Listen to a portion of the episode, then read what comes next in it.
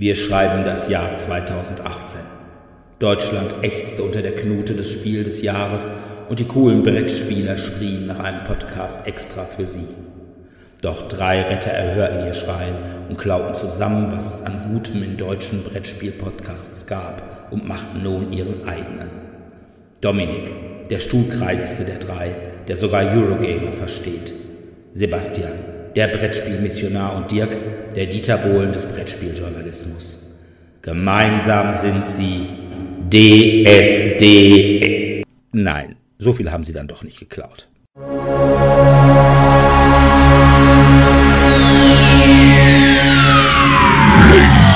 and gentlemen, may I have your attention, please? The show starts in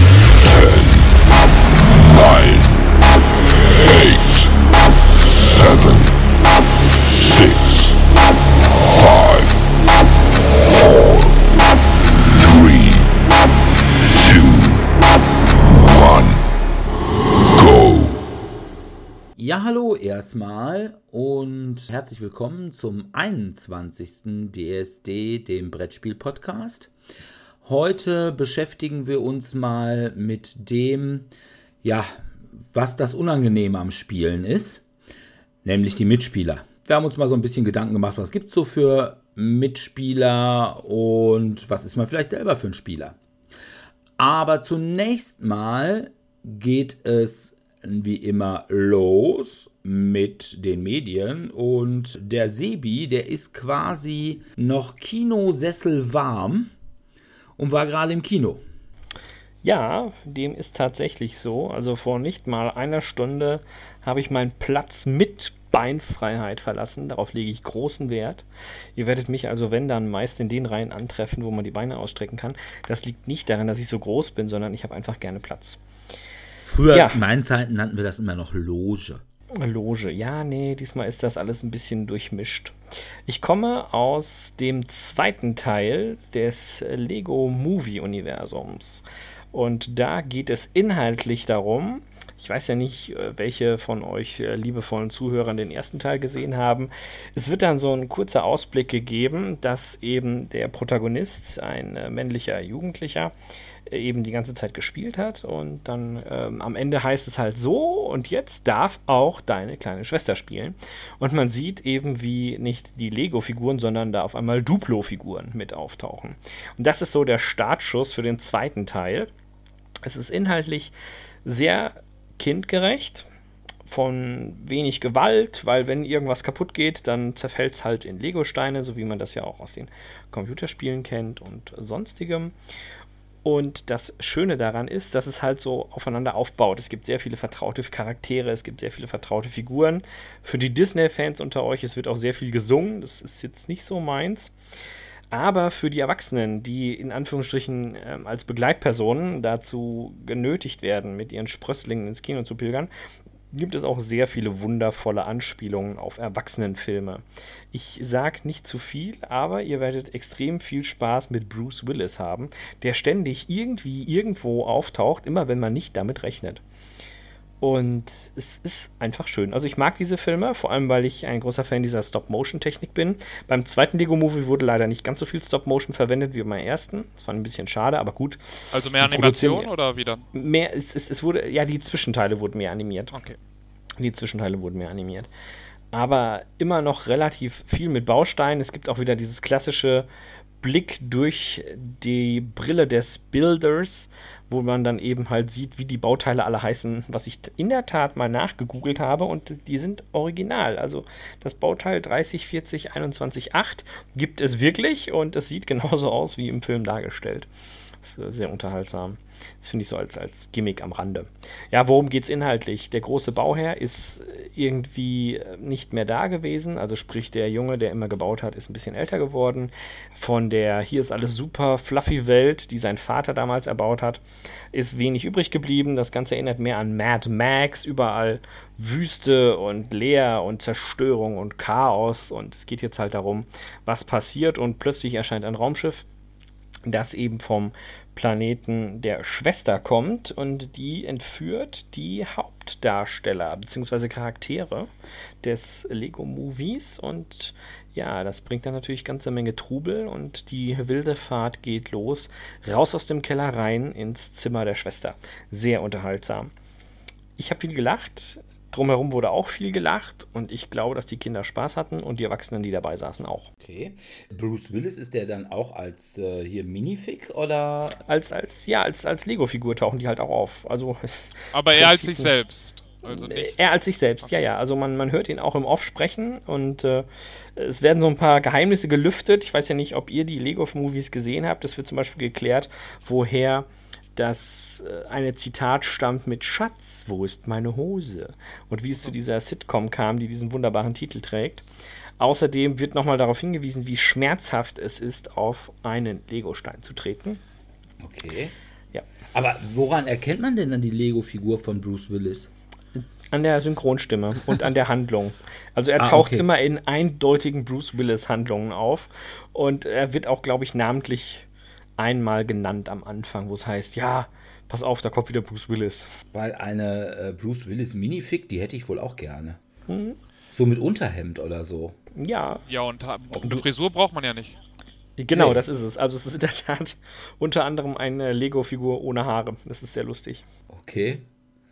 Na gut. Ich bin mittlerweile stolzer Inhaber eines Netflix-Accounts und habe deswegen auch äh, erstmal, ich will nicht sagen, alles weggeguckt, was wegzugucken war. Aber ich habe mich dann mal in Netflix umgetan und habe als erstes Bird Box geguckt. Äh, Bird Box ist ein Film, der erstmal von den Personen, die dran mitgewirkt haben, ja, ziemlich High-Class klang. Regie hat Susanne Bier gemacht, die hat einen Oscar gekriegt für In einer besseren Welt. Mitgespielt haben äh, Sandra Bullock als Mallory, John Malkovich als Douglas und Trevante Nima Rhodes als Tom. Ja, was ist der Film? Wer ein paar Folgen vorher noch im Kopf hat, als Sebi uns über den Film A Quiet Place berichtet hat, den wird das möglicherweise so ein bisschen daran erinnern. Also die Apokalypse tritt ein und zwar gibt es irgendwelche Dinge, die man sehen kann. Irgendwelche möglicherweise Dämonen, man weiß es nicht genau. Jedenfalls, wenn man die sieht, hat man den unstillbaren Drang, sich auf bizarrste Art und Weise umzubringen. Was auch in den ersten Minuten gleich mit der Schwester von Sandra Bullock passiert. Jedenfalls, es ist großes Chaos, insbesondere auf den Straßen. Kann man sich vorstellen, wenn auf einmal alle Autofahrer sich umbringen wollen, dann äh, kommt einem das so ein bisschen vor wie freitags um 2 Uhr auf der A1 Richtung Köln. Aber Vielleicht dachte da er von ist Köln es weg, weil ja die ganzen Leute, die aus Köln dann rauskommen, äh, Ja, genau, von Köln weg. Ist auch schön. so schnell aber da ist es jedenfalls so, dass das Ganze in Amerika spielt und äh, ja in irgendeiner Kleinstadt im äh, ganz normalen städtischen Berufsverkehr. Jedenfalls Sandra Bullock, nachdem Schwester sich mit Auto umgebracht hat, kann dem Auto entkommen und flüchtet in ein Haus.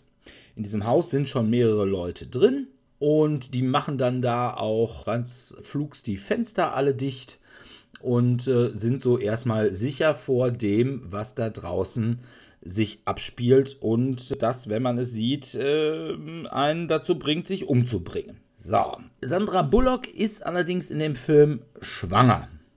Was insoweit bemerkenswert ist, als der Film immer Sprünge macht. Und zwar gibt es einmal die Apokalypsenzeit, wo die alle in diesem Haus sind, und eine Zeit etwa fünf Jahre später, als Sandra Bullock mit zwei Kindern, die sie nur Mädchen und Junge nennt, einen Funkspruch erhält, dass an einer bestimmten Stelle wohl noch Überlebende sind und sie mit den Kindern doch kommen sollte, obwohl sie sagt, mit Kindern wird das wohl ein bisschen schwierig, weil man müsste damit über den Fluss und auf dem Fluss gibt es Stromschnellen. Und nun ist es so, dass wenn die Leute draußen rumlaufen, sie immer Augenbinden tragen. Ja, und mit Augenbinde über Stromschnellen ist Es lappt ins Schwierige. Jedenfalls wieder zum Anfang der Geschichte, also zum Apokalypse Day, sitzen die Leute da in diesem einen Haus, schön bei runtergelassenen Rollläden und überlegen, was sie denn machen sollen. Ne? Irgendwann gehen auch die Nahrungsmittel zu Neige. Irgendwann klopft es und es kommt eine weitere Person rein, die auch schwanger ist. Auch eine Frau. Da macht die ganze Sache natürlich virulenter, insbesondere den Versorgungsengpass. Und man überlegt sich jetzt, nachdem man erstmal versucht hatte, ob man eventuell die Gegend draußen über irgendwelche äh, Security-Kameras angucken kann, weil das ja kein direkter Sichtkontakt wäre, sondern nur ein indirekter klappt aber auch nicht. Das heißt, derjenige, der es versucht hat, bringt sich dann auch um. Dann denkt man sich, hm, man könnte mal in einen Supermarkt fahren mit dem Auto, indem man das Auto komplett abdichtet und verdunkelt und dann rein nach Navi fährt. In der Theorie klingt das gut. Ja, ähm, es klappt dafür, dass es eigentlich eine wirklich doofe Idee ist, auch bemerkenswert gut. Man ist dann irgendwann auch in diesem Supermarkt, kauft da alles Mögliche ein. Es gibt allerdings auch noch immer Verrückte. Und diese Verrückte, wenn die die Dämonen, was auch immer, angucken, dann werden sie nicht suizidal, sondern sie haben den großen Wunsch, dass alle Leute sich unbedingt diese Dämonen mal angucken sollten und neigen dann dazu, Rollläden aufzuziehen, äh, Leuten die Augenbinden abzunehmen und irgendwie den Kopf in die Richtung zu halten und die Augen aufzuziehen und was weiß ich nicht. Okay. Ja, das ist es im Wesentlichen. Zwischendurch wird also immer wieder vorgeblendet auf diese Flussfahrt. Da kommt es dann auch immer noch zu Kontakten mit irgendwelchen Verrückten oder mit irgendwelchen Dämonen, die dann auch immer flüstern und so. Jo, was soll man sagen? Es ist leidlich spannend. Auf der anderen Seite hat es natürlich auch den Nachteil, man weiß von relativ zu Anfang an, dass Sandra Bullock und diese beiden Kinder, aber niemand anders zu diesem Zeitpunkt offensichtlich noch lebt Mhm. oder zumindest noch vorhanden ist. Das heißt, die Spannung im Hinblick auf Sandra Bullock ist eher mäßig. Die Idee mit dem, wenn man sie anguckt, muss man sich umbringen, finde ich auch eher, ja, okay. Es ist halt die Quiet Place Geschichte, wo man irgendwas, was man normalerweise macht, nicht mehr machen kann. Ja, ja. Und ähm, ich finde es tatsächlich ein bisschen komplizierter als bei Quiet Place, weil nicht zu sehen, wo man hingeht, stelle ich mir schwieriger vor, als einfach dabei keine Geräusche zu machen. Auf der anderen Seite, es gibt ja auch Blinde. Ne? Also von daher, Stimmt, ja. Blinde wird zum Schluss des Films nochmal thematisiert. Das will ich aber hier jetzt nicht groß verraten. Ja, ansonsten ist der Film okay. Von der Besetzung her hätte ich mehr erwartet. Ein bisschen doof finde ich, dass John Malkovich, der eigentlich in allem, was er sagt, immer recht hat, als der Arsch des Films dargestellt wird. Gut, möglicherweise mit dem Gesicht von John Malkovich neigt man vielleicht einfach dazu, als der Arsch des Films gecastet zu werden.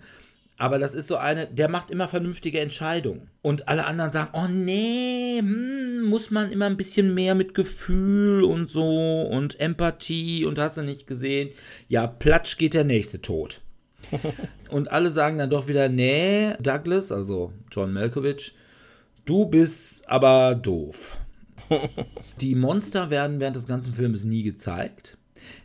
Das ist allerdings eine Entscheidung, die man erst während des Filmdrehs getroffen hat, weil es war tatsächlich geplant, sie zu zeigen. Aber sie sahen im Design dann so dämlich aus, dass man sagt, wenn man die anguckt, ja, warum soll man dann Selbstmord begehen? Die sehen halt scheiße aus. Ja Also- lachen meistens. Ja, also die sahen wirklich aus so, ja, also ich sag mal, wie die Dimensionsschlurfer aus der letzten Erweiterung für Willen des Wahnsinns. So sehen die aus. Ja, aber das ist ja wieder dieses klassische, alles ist besser mit Cthulhu. Ja, aber gut, an dem Fall ist es irgendwo eher so religiöse Dämonen und Apokalypse und hast du nicht gesehen. Also wie gesagt, für umsonst kann man sich angucken bei Netflix. Geld würde ich dafür nicht ausgeben. Okay. Ja. Aber nach der Apokalypse erheitert uns Dominik jetzt mit leichter Kost. Genau, mit Der Schön und das Biest, mit der in Anführungszeichen Neuverfilmung von 2017. Die habe ich mir nämlich bei Netflix angeschaut, als ich ein bisschen gekränkelt habe. Da dachte ich, ja, komm, was kannst du machen, wenn du krank bist? Was Schwieriges kannst du dir ja nicht antun. Also schaue ich mir wieder was Leichtes an. So schöne, äh, leichte Abendunterhaltung von Disney kann nicht schaden. Ja, die Story sollte ungefähr bekannt sein. Prinz wird verzaubert, weil er einer alten Frau quasi den Gefallen abschlägt, sie bei sich unterzubringen und äh, muss dann halt äh, wahre Liebe finden, bevor das letzte Blatt der Rose runtergefallen ist, was natürlich dann Belle, also die Schöne, sein wird, wo dann halt zufällig dann der erst der Vater vorbeikommt und sie sich dann selbst eintauscht um äh, den Vater zu befreien. Ja, die Story dürfte eigentlich so weit bekannt sein. Es wird halt viel gesungen. Es ist halt ein schönes Disney-Musical. Es wurde ja auch als Musical ja auch schon umgesetzt. Ich habe, glaube ich, darüber auch schon gesprochen gehabt, oder? Das Musical? Ja, das Musical hast du erzählt. Das hatte ich schon, besprochen ja. gehabt, gut, ja. Und jetzt habe ich mir eben nochmal die Realverfilmung angeschaut.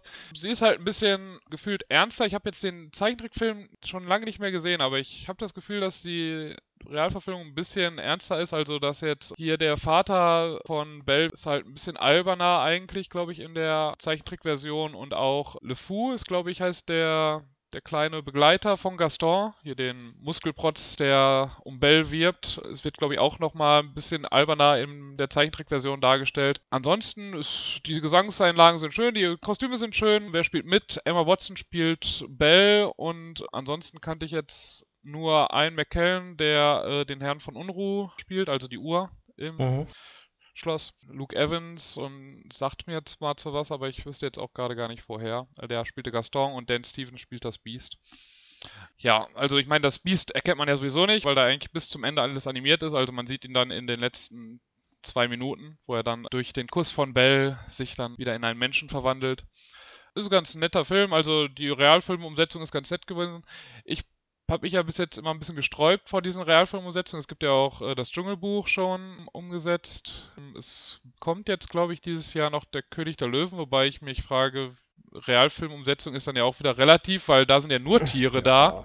Ja, größtenteils wird das auch schon animiert Ja, sein. das wird eigentlich Ja, dann auch ja, fast, also, fast komplett also ich hab- animiert sein, weil also bei dem Ich habe den Trailer gesehen. Den Trailer habe ich gesehen, wenn ich kurz unterbrechen kann, Ja. hier beim Dschungelbuch beziehungsweise beim König der Löwen. Der war schon echt recht vielversprechend. Also das ist schon ein bisschen Gänsehaut-Feeling, muss ich zugeben. Und ich bin gespannt, was Disney da dieses Jahr so produziert hat. Aber in der Tat, wie du schon sagst, kennst du auch den zweiten, der dieses Jahr rauskommt in Realverfilmung? Äh, Aladdin? Keine Ahnung. Ja, sehr gut. Ich habe mir jetzt einfach Ich nur darf am an dieser Stelle aber mal sagen, dass es nicht Aladdin heißt und nach der Schreibweise Aladdin. natürlich Aladdin. Aladdin, ja, ja. Der Aladdin, ja. Also, Also, kommen, ja, die bei, in der kommen die beide jetzt dieses Jahr raus?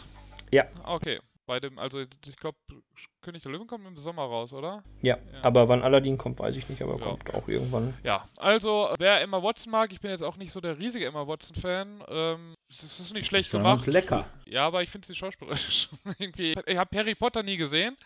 Das ist das, wo, weswegen sie alle toll Oh, finden. Und dann äh, habe ich ja. halt vielleicht lieber morgen hier The Perks of, a, of Being a Wildflower, die äh, Umsetzung des Buches, mit ihr gesehen, wo ich sie dann auch so, ja, also das Buch fand ich gut, den Film dann okay.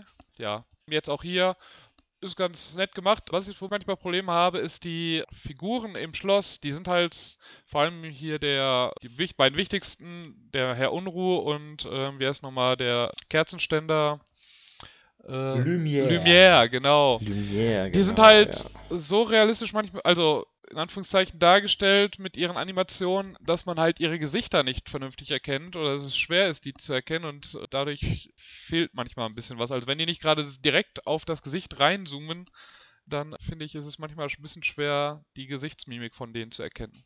Ja, ansonsten kann man sie auf jeden Fall mal anschauen, wenn man eben auf Musicals steht. Die Musik ist halt eigentlich auch bekannt, aus dem ersten Film eigentlich schon. Sind halt 130 Minuten leichte Kost, wie gesagt, ein bisschen ernster. Ich bin mir auch nicht ganz sicher, ob im der Cartoon-Verfilmung besprochen wird, warum Belle nur noch mit ihrem Vater lebt, ob das ja genauer thematisiert wird, das wird halt in der Realverfilmung, also ich hatte es zumindest nicht mehr im Kopf gehabt, dass es darin vorkam, wird es nochmal ein bisschen genauer thematisiert, was mit der Mutter passiert ist. Aber ansonsten, ja, kann man, also ich würde es jetzt so sieben, wenn ich es jetzt auf einer Skala von 1 bis 10, wären es jetzt 7 von 10, das kann man sich ganz gut anschauen, aber es jetzt, hat mich jetzt auch nicht riesig vom Mocker gerissen.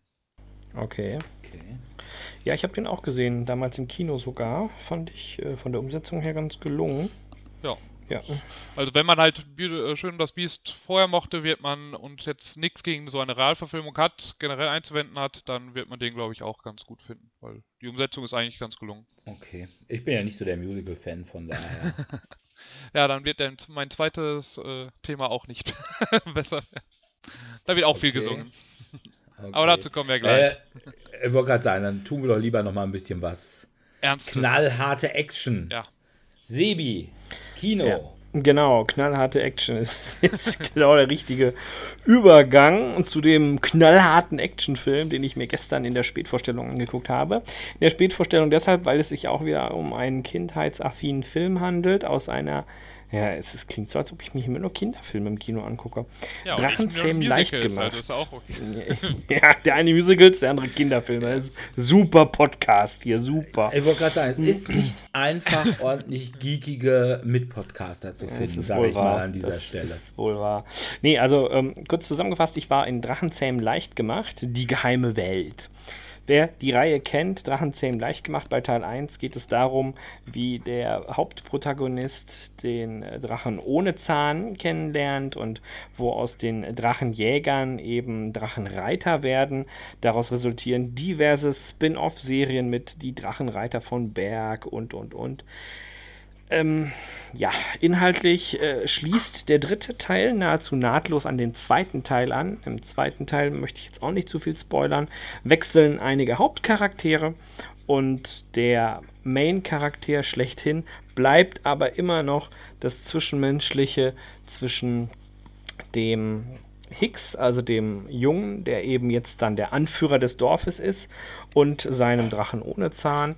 Hier geht es konkret inhaltlich darum, dass eben der Nachtschatten, so ist eben die Rasse des, äh, des äh, ja, Alpha-Drachens, soll gefangen und entsprechend verkauft und wie auch immer werden von einer betrügerischen Gruppe, die einfach keinen Bock mehr darauf hat, dass hier die ganzen anderen Wikinger nicht wirklich plündern können und dass das Dorf mit den Drachen so gut beschützt wird und und und so. So klassische Probleme, wenn man sich halt quasi wilde Tiere anschafft und es werden immer mehr und es werden immer mehr und die Insel ist quasi total überfüllt. Und sie überlegen sich halt wie, wo, was und überhaupt. Im Laufe des Films stellt sich dann heraus, dass es noch ein Weibchen gibt aus der Gattung der Nachtschatten. Das ist dann kein Nachtschatten, sondern ein sogenannter Tagschatten. Huhu. Und ja, viel hin und her und über Freiheit oder Nicht-Freiheit und wie und wo und überhaupt. Getragen wird die Story über die Problematik des, was mache ich mit meinem Haustier, wenn es erwachsen ist. Und was mache ich damit, wenn mein Haustier ganz viele Freunde hat und die plötzlich alle mitbringt? Mit der Idee, dass es irgendwie irgendwo ein altes Buch gab, das besagt, dass es am Ende der Welt ein geheimes Land gibt, wo die ganzen Drachen herkommen. Und auf jeden Fall geht es darum, dass diese Drachen eben da herkommen und da auch irgendwie wieder hin sollen, aber er ist ja ein Mensch und als Mensch hat man im Land der Drachen nichts zu suchen. Naja, viel Brimbamborium. Es ist ein schöner Film, es ist wirklich ein sehr schöner Film. Es ist ein wunderbares Ende für eine Trilogie, die durchaus Potenzial hat für weitere Spin-offs oder Fortsetzungen auf einer anderen Ebene. Ich habe auch das ein oder andere Schluchzen im Kino gehört und man muss sagen, wir waren um 22.45 im Kino. Also wer da mit seinem Kind noch unterwegs war, hat das mit dem Jugendschutz nicht so ganz verstanden. Von daher war die Zuschauerschar durchaus im Erwachsenenalter. Ja, was soll ich dazu sagen? Ich fand den Film gut. Ähm, ich habe viel gelacht, es sind ein paar schöne Stellen dabei. Manche Sachen sind natürlich vorausschaubar, aber die Charaktere werden an sich einzeln so schön dargestellt. Und meistens gibt es ja immer, wie im realen Leben, diesen Bezug zwischen Hund und äh, Herrchen, beziehungsweise Haustier und Herrchen. Und das ist hier im ja, animierten Fall eben auch sehr deutlich, dass eben verschiedene Charaktere auch dementsprechend für ihren Charakter passende Drachen haben. Und das ist einfach nur unglaublich witzig, stellenweise, wer was tut und und und. Also ich kann es immer den empfehlen. Drachen von dem Dicken gut. Ja, der Steinbeißer, der ist, super lustig. Ja. Der, sah, der hat mich immer so ein bisschen erinnert an Spike aus in einem Land vor unserer Zeit. Ja. Der Stegosaurus. Das stimmt, also so von der Sagt Statur her. und Und frisst da- viel. frisst viel, ja, in der Tat. Darüber hinaus ist es aber auch so dieses haptische einer Hummel. Riesenkörper, klitzekleine Flügel. Laut physikalischen Gesetzen dürften Hummeln nicht fliegen, das hat man ihnen nicht gesagt, darum machen sie es einfach so. Und so ähnlich verhält es sich da halt auch. Okay. Ja. Ja, wie gesagt, ich habe also Drachenzähmen leicht gemacht, 1 bis 2 auch nicht gesehen. Ich habe nur, glaube ich, mal ein paar Folgen aus dieser Drachenzähmer oder Drachenreiter-Serie gesehen. Deswegen kannte ich das. Na gut. Ich habe aber noch weiter genetflixt, so einen Film, da lache ich ja nur drüber. Und zwar, kennt ihr zufällig Nein. die Filme ähm, Nein. Bis das Blut gefriert aus den 60ern Nee. und das Geisterschloss hier mit äh, kenn ich, Liam ja. Neeson. Das sind beides Filme nach dem Buch The Haunting of Hill House von Shirley Jackson. Mal mehr, mal weniger werketreu. Und jetzt gibt es auch eine Serie, beziehungsweise, ich glaube, seit letztem Jahr auf Netflix. Ist meines Erachtens eine Eigenproduktion von Mike Flanagan mit Timothy Hutton. Der spielt den Vater der Familie, um die es hier geht, und zwar in Alt. Timothy Hutton hat einen Oscar gekriegt für eine ganz normale Familie irgendwo in den 70ern. Danach hat er nicht wirklich große Sachen gemacht. Die Mutter ist Carla Gugino, hat in Sin City mitgespielt und hat in Watchmen Silk Spectre 1 gespielt und hat auch bei Sucker Punch mitgespielt. Dann gibt es noch Kinder, und zwar der älteste Sohn, gespielt von Henry Thomas. Der Sohn heißt Steve und äh, ist eigentlich auch, ich will nicht sagen der Erzähler, aber doch eine sehr zentrale Figur. Und Henry Thomas kennt man möglicherweise noch als Kinderstar, da hat er bei E.T. mitgespielt. Ach, witzig. Ja, und dann gibt es noch zwei weitere äh, Töchter, äh, Shirley und Theodora. Und Zwillinge, Nell und Luke. Nell ist ein Mädchen, Luke ist ein Junge. Ja, die Familie zieht in das namensgebende Hill House ein, wollen es renovieren und danach verkaufen, um sich dann ihr für immer Haus zu kaufen. In einem Haus, was Hill House heißt, muss es einfach spuken. Und da spukt es auch, wie die wilde Wutz. Und das Ganze über zehn Folgen lang. Der Film ist grandios. Es geht allerdings nicht so poltergeistmäßig nur darum, was erlebt jetzt diese Familie in diesem Hill House, sondern es kommt auch wieder immer zum Zeitsprung. Und zwar ungefähr 20 Jahre später. Und auch was dieser Spuk mit den Leuten gemacht hat. So zum Beispiel der Steve, der hat äh, ein Buch über Hill House geschrieben, war damit sehr erfolgreich und zweifelt aber an den ganzen Sachen, weil er hat eigentlich nie einen Geist gesehen. Und er versucht das auch immer so ein bisschen zu äh, rationalisieren und sagt, na, das ist alles äh, Einbildung oder sogar psychische Störung. Und er arbeitet jetzt an weiteren Büchern über irgendwelche Spukphänomene, die er dann allerdings auch immer rationalisiert. Die älteste Schwester Shirley ist inzwischen verheiratet, hat Kinder und betreibt ein Bestattungsunternehmen. Theodora ist Psychologin und wohnt quasi in dem Gästehaus von Shirley. Und Luke ist drogenabhängig und hat immer mal wieder irgendwelche erfolglosen Entzüge. Und Nell war zwischendurch verheiratet. Was sie wirklich gemacht hat, ist nicht wirklich klar. Scheint zu Anfang am meisten unter diesen ganzen Geschichten, die damals passiert sind, zu leiden. Was sich im Weiteren auch bestätigt und dann auch zu Konsequenzen führt. Jedenfalls kommt dann die Familie, die sich mit dem Vater, ja, ich sag mal, ziemlich auseinandergelebt hat.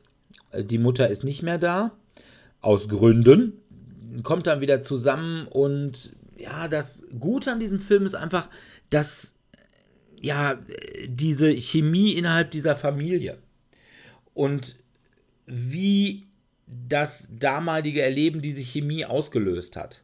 Wie das damalige Erleben die verschiedenen, ja, ich sag mal, Störungen, der Protagonisten verursacht hat. Es kommt auch immer wieder zu Blenden.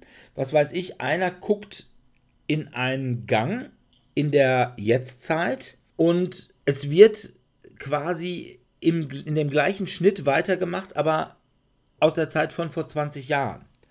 Wie dann zum Beispiel die Protagonisten sich selber sehen, wie sie durch einen Gang in Hill House gehen oder sowas. Also es ist auch sehr, wirklich sehr, sehr gut gefilmt. Ja, zehn Folgen kann man gut weggucken. Ist auch eine geschlossene Geschichte. Es wird zwar eine zweite Staffel geben, allerdings wird die sich dann mit einem anderen Spukhaus beschäftigen. Und ja, ich muss wirklich sagen, es, ich war ja in letzter Zeit von vielen Gruselfilmen, die ich geguckt habe, nicht so begeistert. Ich sag mal Ghost Stories und Hereditary. Aber das war wirklich super. Und es ist vor allem echt gruselig.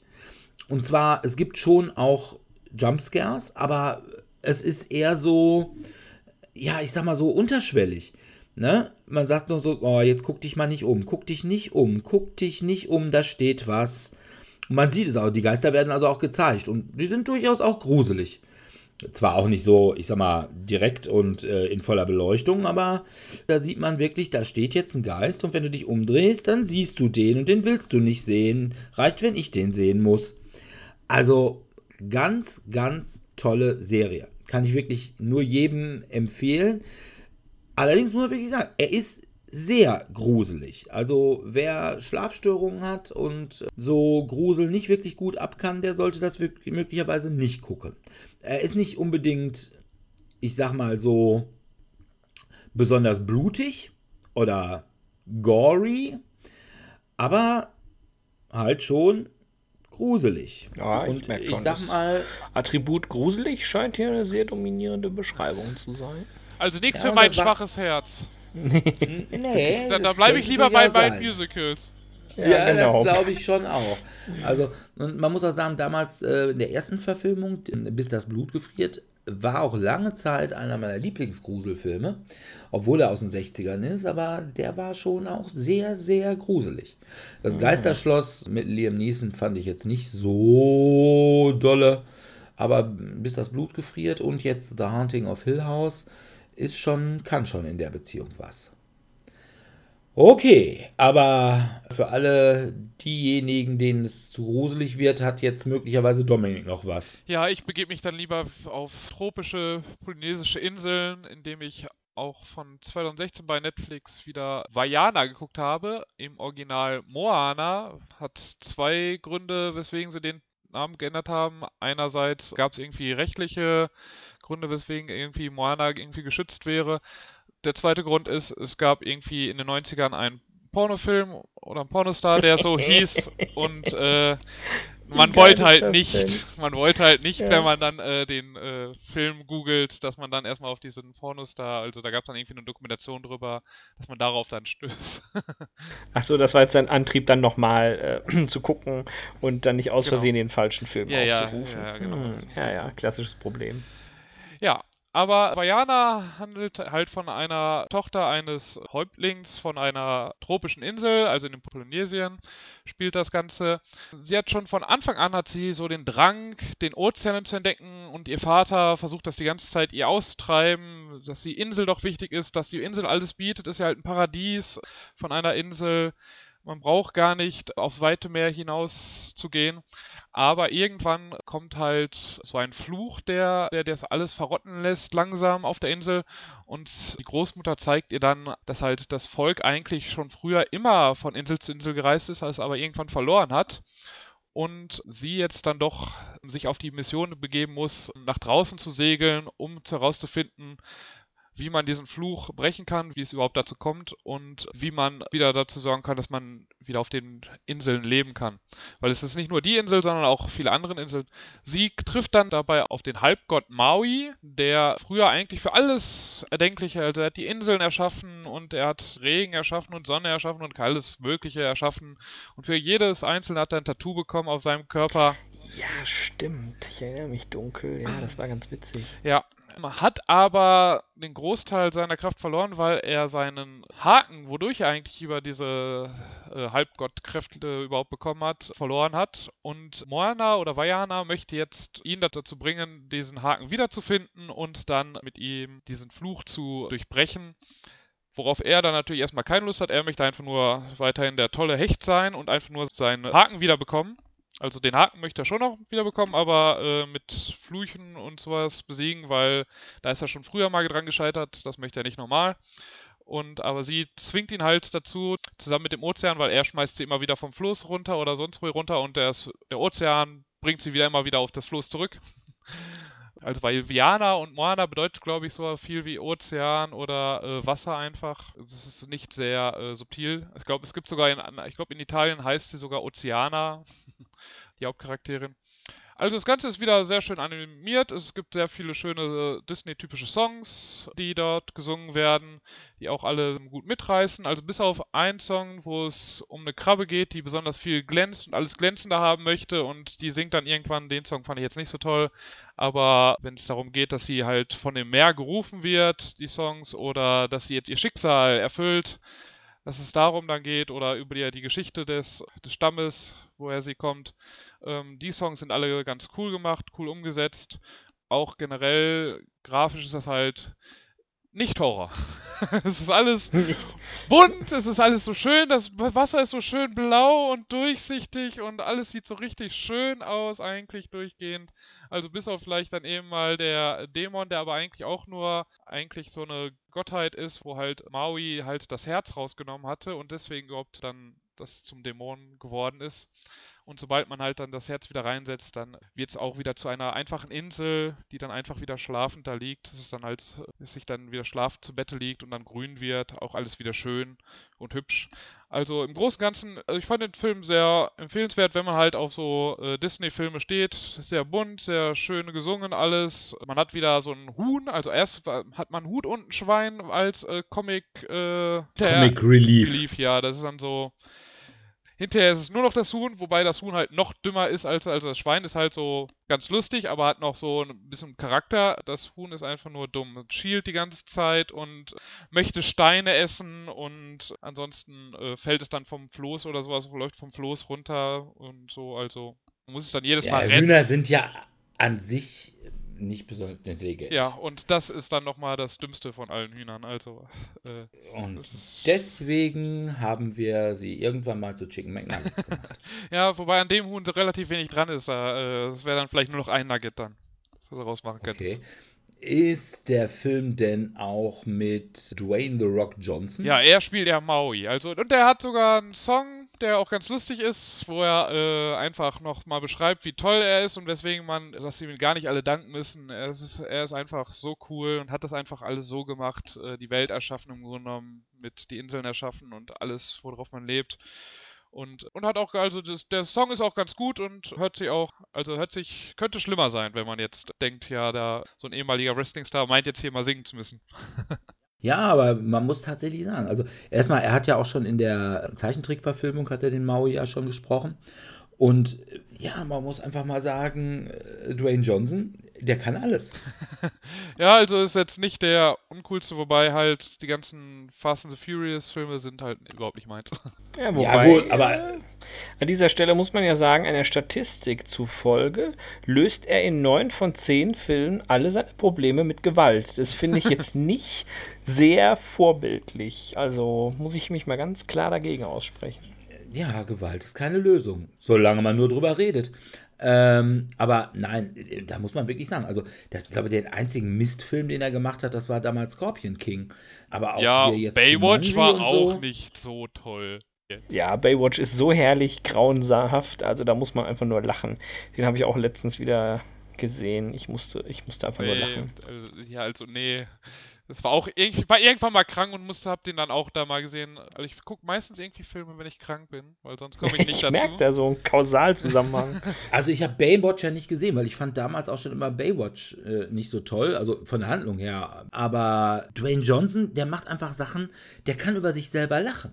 Ja, das ist, der, war das ja, halt, das der ist halt einfach selbst selbstironisch dann immer in den Rollen äh, auch. Ich glaube, Sträter hat mal irgendwann gesagt, der ist der äh, Bud Spencer des 21. Jahrhunderts. So weit würde ich nicht gehen, aber. Nee, nee. Ich glaube auch nicht, dass er diesen Kultstatus erreichen wird.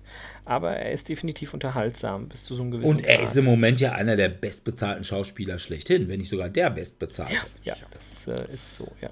Und ein bisschen Kultstatus hat das immer noch. Also, if you smell what the rock is cooking. Also, zumindest seine Wrestling-Karriere hatte für mich immer noch so ein bisschen Kultstatus.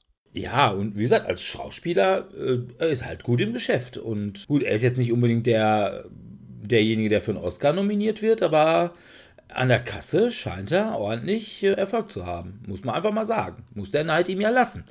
Ne? Also, da hat sich doch ausgezahlt, dass er hier wieder mal in der Muckibude war. Ja, ja. Das Okay. äh, ist in der Tat so. Okay, aber kommen wir jetzt mal zum Thema. Die lieben Mitspieler. Was gibt's so für Mitspieler? Ich habe mal so geguckt. Es gibt ja tatsächlich sogar so, ich sag mal, halbwissenschaftliche Ansätze. Und zwar ist da vor allem im Rahmen der Magic the Gathering äh, Geschichte mal was rausgekommen, woran sich wohl auch Wizards mit diesem Profil arbeiten die tatsächlich, wenn die neue Auflagen bringen. Und zwar haben die quasi so eine Art Koordinatensystem, wo auf der X-Achse das äh, psychografische Profil und auf der Y-Achse das ästhetische Profil abgebildet wird. Und zwar haben die da äh, beim psychografischen Profil haben die den Timmy, den Johnny und den Spike. Timmy, das ist ein Spieler, dem geht es vor allem, ja, ich sag mal, um die soziale äh, Interaktion. Es geht ihm ums Erlebnis. Es geht ihm um Fluff. Es geht ihm darum, möglichst grandiose Sachen zu machen. Ähm, also, es wäre bei Magic einer, der immer mit irgendwelchen Riesenmonstern kommt, die cool aussehen. Dann gibt es den Johnny, das ist derjenige, der auf den perfekten Zug setzt und zwar auch mit irgendwelchen Sachen, die nicht unbedingt so richtig winnermäßig aussehen. Also der sagt, okay, wenn ich es schaffe mit dem, weiß ich nicht, Starterdeck richtig kompetitiv was zu reißen, dann ist das für mich ein äh, perfektes Spiel. Und Spike, das ist einer, der will um jeden Preis gewinnen. Der ist auch jemand, der irgendwelche Decks aus dem Internet zieht, die man jetzt haben muss und Karten kauft oder besorgt, die man im Moment spielen muss. Beim ästhetischen Profil gibt es den Vlotos. Das ist derjenige, der steht auf Form. Und es gibt den Melvin. Der steht auf Function. Also ist eher, dem geht es um die Mechanik und nicht so sehr, wie die Karten aussehen. Und da gibt es dann eben jetzt zum Beispiel ne, einen Spike Melvin. Das ist halt jemand, der unglaublich auf Mechanik steht und um jeden Preis gewinnen will. Bisschen problematisch ist natürlich diese Profile schon sehr auf Magic abzielend. Auf der anderen Seite finde ich, da kann man auch für, ich sage mal in Anführungsstrichen, normale Brettspieler durchaus was gehen. Also es gibt, glaube ich, schon Timmys, denen es vor allem um das soziale Erlebnis beim Spiel geht, die auf Fluff stehen und ja, die eigentlich es toll finden, wenn irgendwas unglaublich awesome war. Und Spikes gibt es, glaube ich, auch. Also Leute, die immer unglaublich kompetitiv spielen und auch auf jeden Fall gewinnen wollen und ja wirklich richtig gewinngeil sind. Bei Johnnies, da wüsste ich jetzt bei normalen Brettspielern weniger. Johnnies Ähm, waren nochmal welche? Das waren die, die den perfekten Zug machen wollen. Ach so, Und ja, es kommt bei Kartenspielen, kann ich mir das gut vorstellen. Also Ja, Phase gut, ist 10 halt kenne ich den einen oder anderen Johnny-Spieler, der dann hier direkt hier Wamm die komplette Hand ablegt und sonstiges und dafür lieber nochmal ein, zwei Runden in Kauf nimmt, nicht der Erste zu sein, der das Blatt zumacht. Ja, meine gut, klar, es gibt schon auch was, ich sag mal, wenn ich so zum Beispiel, ähm, was ich ja vornehmlich am Rechner tue, irgendwelche Deckbilder spiele von Ascension oder Star Rams oder Cthulhu Rams, man, da freut man sich schon, wenn man halt so eine Ne? Und jetzt der. Und der lässt mich zwei nachziehen. Und zack und zack. Und damit komme ich nochmal mehr nachziehen. Und wumms, da kann ich direkt eine Karte, die ich kaufe, ins Spiel bringen, die mich nochmal zwei nachziehen lässt. Und auf einmal habe ich da irgendwie, was weiß ich, 40 Karten liegen. Und habe nichts Mhm. mehr zum Nachziehen. Und Ja. ähm, Hab ein gesamtes Deck gespielt, ja. Also, ja, das ist schon was, wo man sagen kann, ja, das ist schon nett. Aber dass es mich jetzt wirklich, zumal ich da einfach sagen will, beim normalen Deckbilder, also jetzt nicht beim äh, Collectible Card Game, äh, habe ich ja auch nur beschränkt Einfluss darauf, wie ich mein Deck gestalte. Denn Mhm. entweder es können coole Karten ausliegen, die ich kaufen kann. Ähm, und die ich auch kaufen kann, wenn ich dran bin, sodass mir der andere sie nicht wegschnappen kann. Ansonsten geht das nicht, sodass das eigentlich nichts ist, wo man drauf hinspielen kann, finde ich. Ja, ich meine bei Dominion ja vielleicht noch ein bisschen eher, weil da ist ja immer deine 10 Karten äh, und wenn du Okay, dann halt, ja. wenn du dann halt siehst, diese, also von diesen 10 Karten, wenn ich die, die und die habe und die in mehrfacher Ausführung und dann die zumindest einmal so hintereinander kommen oder zwei, dreimal hintereinander kommen, dann habe ich mein gesamtes Deck ausgespielt. Ja. Dann kann ich zumindest tendenziell auch bei sowas wie Star Ramps oder sowas, da die natürlich, da bin ich natürlich drauf angewiesen, welche fünf Karten liegen da jetzt. Ich will jetzt eigentlich die ganze Zeit ein blaues Deck mir schaffen, wo ich mich die ganze Zeit erstmal super hochheile, damit ich 200 Lebenspunkte habe und mich eigentlich gar keiner mehr überhaupt runterreißen kann. Aber wenn jetzt keine blauen Karten kommen, sondern nur die ganze Zeit gelbe, dann muss ich halt meine Strategie wechseln. Und dann guckst du halt erstmal in eine Röhre. Aber dann sagt mir doch mal einfach, was seid ihr denn? Timmy, Johnny oder Spike? Oh, ich bin eher der kooperative Spieler. Also ich habe Spaß am Spiel und am sozialen Austausch. Ich gewinne gern. Ich gewinne auch meistens aus Versehen. Also ich spiele selten auf Risiko, auf Sieg. Äh, gute Frage. Es kommt immer auf das Spiel an und vor allem auf die Gesellschaft. Also wenn ich neu in der Gruppe bin, halte ich mich immer erstmal zurück. Und es gibt Spiele, da habe ich selbst nach vier Stunden immer noch nicht genau gerafft, was ich jetzt überhaupt tun muss, um weiterzukommen. Aber ich habe dann Spaß dabei, auch daran habe ich Freude. Also ich bin ganz klar soziale Also- Interaktion. Also, du bist also ein hundertprozentiger Timmy. ja. Und bist du dann eher Vlotos oder bist du eher ein Melvin? Melvin war Also eher der- Form oder eher Function? Ah, ich glaube eher Function. Also ich kann, ich muss gestehen, es gibt Spiele, die finde ich optisch so schlecht designt, dass ich sie nicht spielen will, aber das sind sehr, sehr wenige. Von daher geht es bei mir eher darum, wenn ein schöner Spielmechanismus da ist, kannst du mich auch dazu begeistern. Nee, wo ich dann halt sage, es kommt wirklich auf den Spielmechanismus an. Wenn der Spielmechanismus gut ist, ist mir eigentlich egal, ob ich mit Kronkorken und Pappdeckeln spiele oder das, ob ich nochmal fünfmal im Auto durchdiskutiere auf dem Weg zur Pizzabude. Da bin ich durchaus offen für.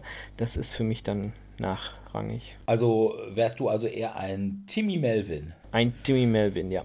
Also ich bin ganz klar ein Timmy Flotos. Also äh, Ja, ich bin auch äh, Fluff und Spielerlebnis, soziale Interaktion und mir ist einfach die Form wichtig. Ne? Hässliche Ja. Spiele mag ich nicht spielen. Ja. Und ja, mir auch so ein bisschen äh, Grandiosität finde ich schon auch toll, wenn man dann mal irgendwie, insbesondere wenn man gegen Spikes spielt. Und zwar noch so, was weiß ich, gegen einen Spike ein Eurogame und dann gewinnen. möglichst grandios. Ja. Ich sag nur Sir Francis Drake. Ach ja, ich wusste, dass das kommt. Das war mir irgendwie klar. Das ist dann das, wo man dann sagt, hey, ne? Also Spikes ärgern finde ich schon schön. Ne? Es wäre natürlich jetzt toll, wenn Dominic ein Spike wäre, aber ich glaube, das ist er auch nicht, wohl? Ja, ich würde mich auch, also vielleicht nicht Timmy, aber Timmy Johnny so in die Richtung. Ich komme mich auch so an Kombos erfreuen, wenn ich dies entdecken würde. Das Problem ist, ich entdecke die meistens nicht. Ich sehe die dann immer nur bei anderen und denke so, oh, das war ganz cool, was er da jetzt gemacht hat. Ich wünschte, ich könnte das. Ich hätte diese Combo entdeckt. Ja, aber ansonsten nicht. Also ich freue mich eben auch an der Schönheit eines Spiels, aber ich glaube, ich kann auch, wenn das die Mechanik mich reizt, dann kann ich auch mal darüber hinwegsehen, dass jetzt das nicht das allerschönste Spielbrett oder nicht die allerschönsten Plastikfiguren hat. Und mir reicht es auch, wenn die Plastikfiguren nicht angemalt sind. Äh, das, äh, Da- Dieser Schmerz. also, wenn sie natürlich angemalt sind, dann finde ich das natürlich auch sehr schön und dann finde ich das sogar noch besser, aber und vor allem, wenn sie gut angemalt sind. Aber wenn es jetzt nicht ist, dann ja, dann spiele ich halt auch ohne angemalte Figuren.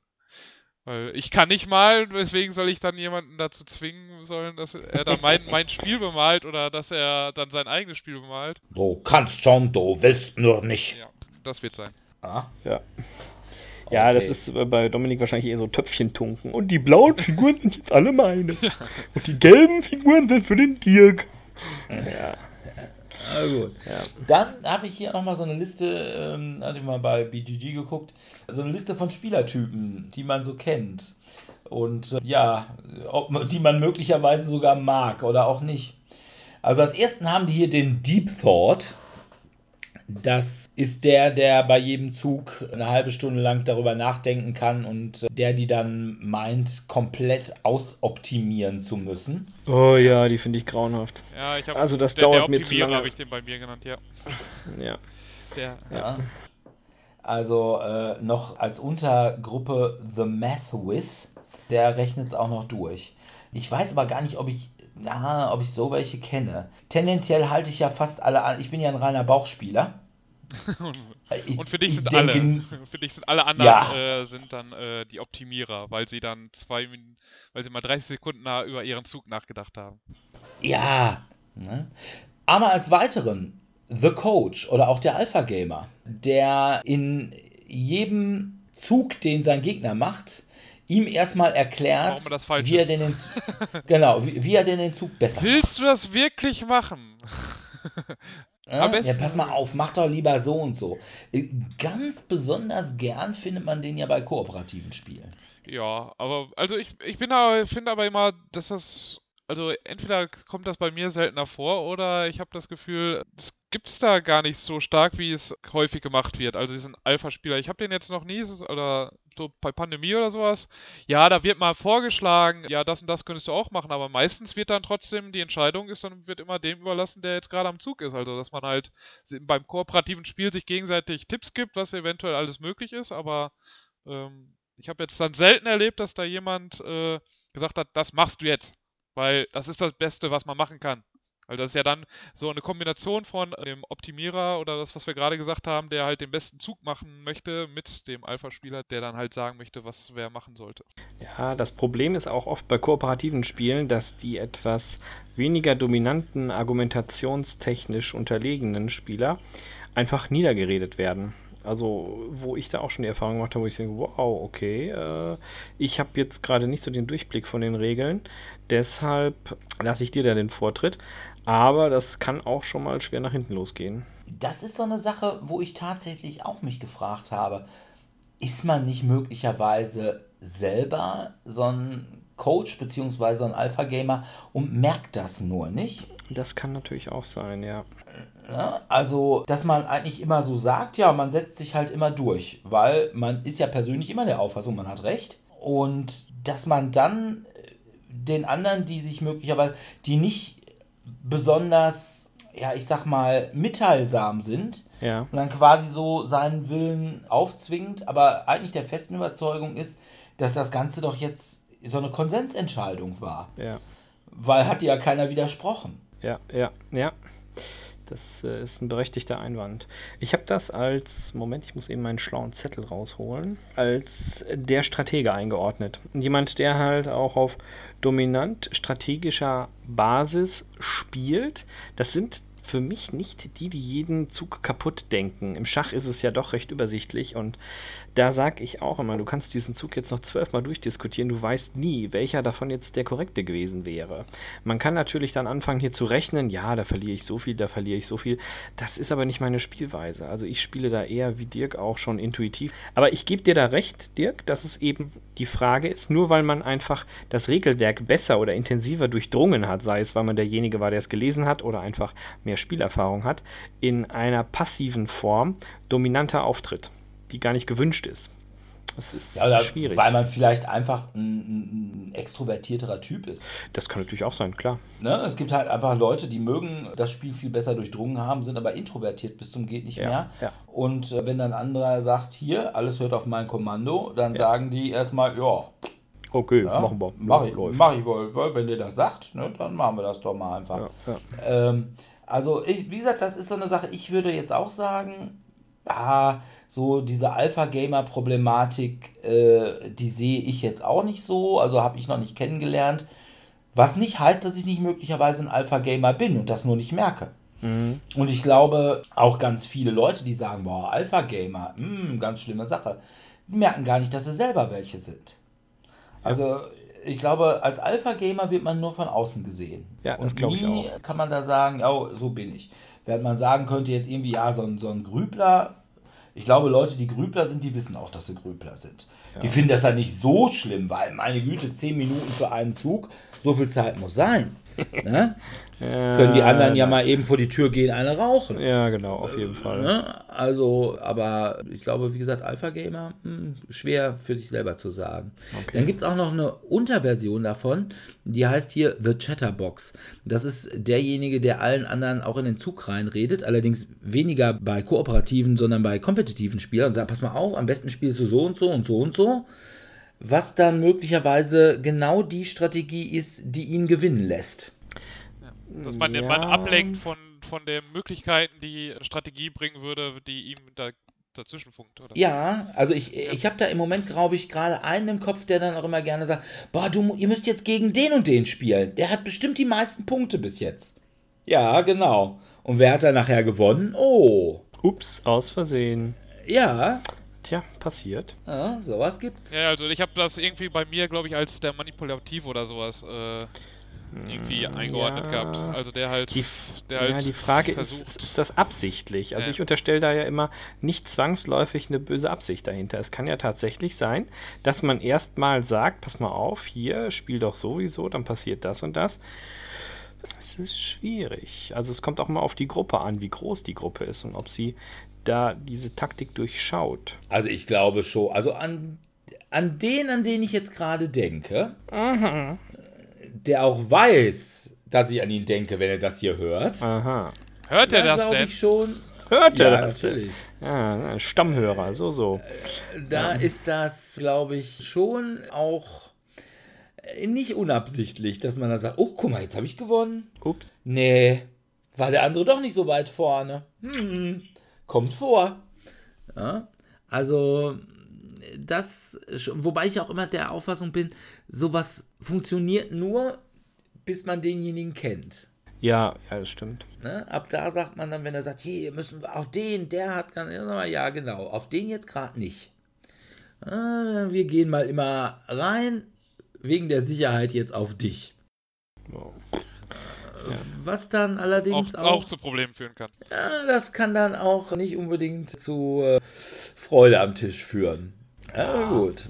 Das ist halt Spieler-Community, sage ich jetzt einfach mal. Ja. Und das ist natürlich besonders schlimm, wenn diese Chatterbox auch gleichzeitig noch ein Blood Ninja ist. Ein Blood Ninja will gewinnen. Punkt. Und nichts anderes. Er will nur gewinnen. Egal wie. Und wenn er nicht gewonnen hat, dann liegt es am Spiel. Ja, nee, das bin ich nicht. Also da bin ich relativ weit weg. Ich kann auch ganz gut verlieren. Also ich auch. Ich, ich muss, glaube ich, ich glaube, ich verliere auch häufiger, als ich gewinne. Außer bei jetzt kooperativen Sachen oder so. Äh, Und bei Francis Drake und äh, ah, hatten, gut. Da verliere ich sehr, sehr. wir haben Roleplayer vorhin auch schon mal gehört. Roleplayer, genau. Ja. Gespräch. Ja, Oder bei Western Legends. Aber nein, wie gesagt, gewinnen ist mir echt egal. Ja, also komplett egal würde ich nicht sagen. Also wenn ich jetzt sagen würde, dass es mir komplett egal wäre, dann würde ich ja gar nicht mehr irgendwie aktiv gefühlt spielen, weil ja, ist doch egal, wie ich jetzt spiele. Und ich möchte schon irgendwie, dass man grob zumindest versucht zu gewinnen.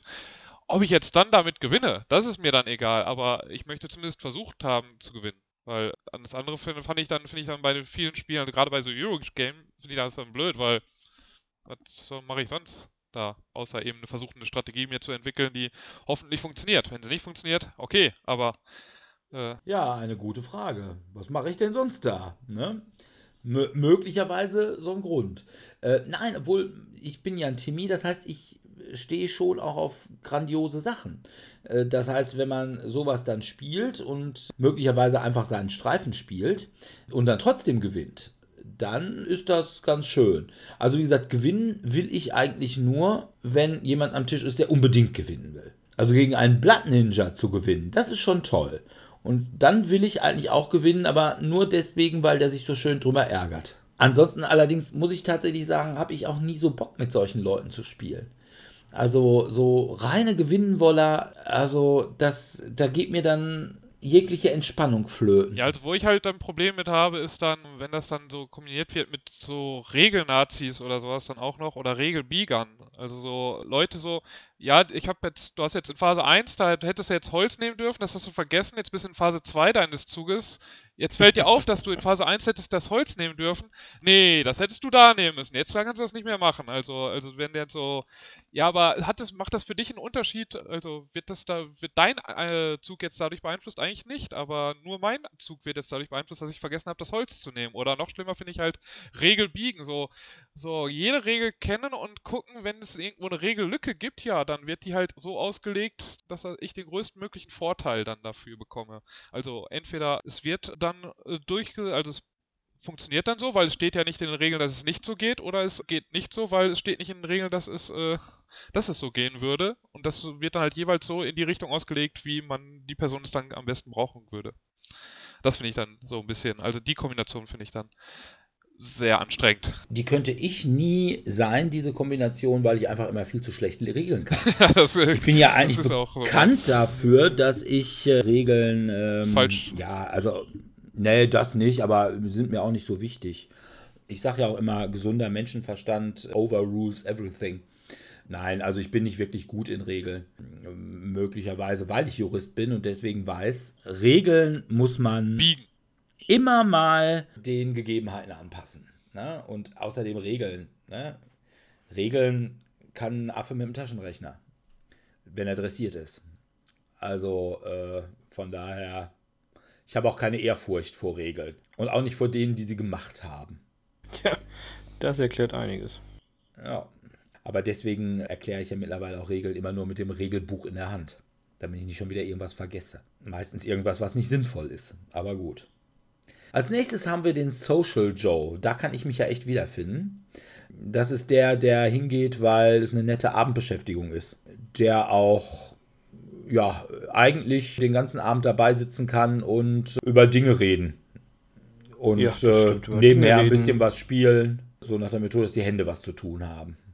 So, Also UNO-Spieler Uno -Spieler eigentlich. Du, ähm, wir haben ja früher nicht Uno, wir haben Mau Mau Brutal gespielt. Aber da habe ich ganz bezaubernde Erinnerungen dran. Ich hatte ja frü früher, als ich in Bielefeld studiert habe, hatte noch zwei Kommilitoninnen, die auch bei mir aus der Gegend kamen, also nicht aus Lüdenscheid, sondern aus Altena und Verdol, was so direkt daneben liegt. Und dann sind wir oftmals gemeinsam gefahren mit äh, Niki und Buletti. Und äh, die hatten eine WG und dann sind wir meistens, weil entweder bin ich gefahren oder ich habe meinen Wagen bei denen stehen lassen, weil wir dann ja auch schon ins Wochenende zusammengefahren sind. Und dann sind wir abends immer noch schön bei Niki und Buletti reingegangen, haben ein bisschen Mau Mau Brutal gespielt, ein äh, Käse-Schinkentoast gegessen und äh, ja, hatten dann eigentlich noch einen netten Abend. Also nichts, wo ich sagen würde, ich bin ja sowieso auch, ich sag auch, ich habe nichts gegen Monopoly. Ah, Monopoly Ne? finde ich dann schon wieder anstrengend. Also dann lieber Mau Mau einfach, weil da ist dann wirklich, ja, du spielst eine Karte, wenn du keine Karte spielen kannst, ziehst eine Karte und eventuell bekommst du 20 Karten wieder, musst du 20 Karten ziehen, weil der vor dir die dritte 7 gespielt hat oder die dritte äh, 4 Plus gespielt hat oder was auch immer. Ja, ja, das war immer. Aber auch das ist ja, wenn, ne, wenn du dann wirklich die dritte sieben und du siehst, haha, ich habe auch noch eine. Es ist doch, gibt doch nichts Tolleres eigentlich. Und wie gesagt, es ist einfach ein Spiel, was, oder was haben wir, Kanaster haben wir dabei auch immer mal gespielt. War nett, ne? Die Hände haben was zu tun. Man ist so sanft abgelenkt und kann sich trotzdem dabei ganz gut unterhalten. Oder Kniffel, Ja, das geht auch. Kann man auch einfach. ne?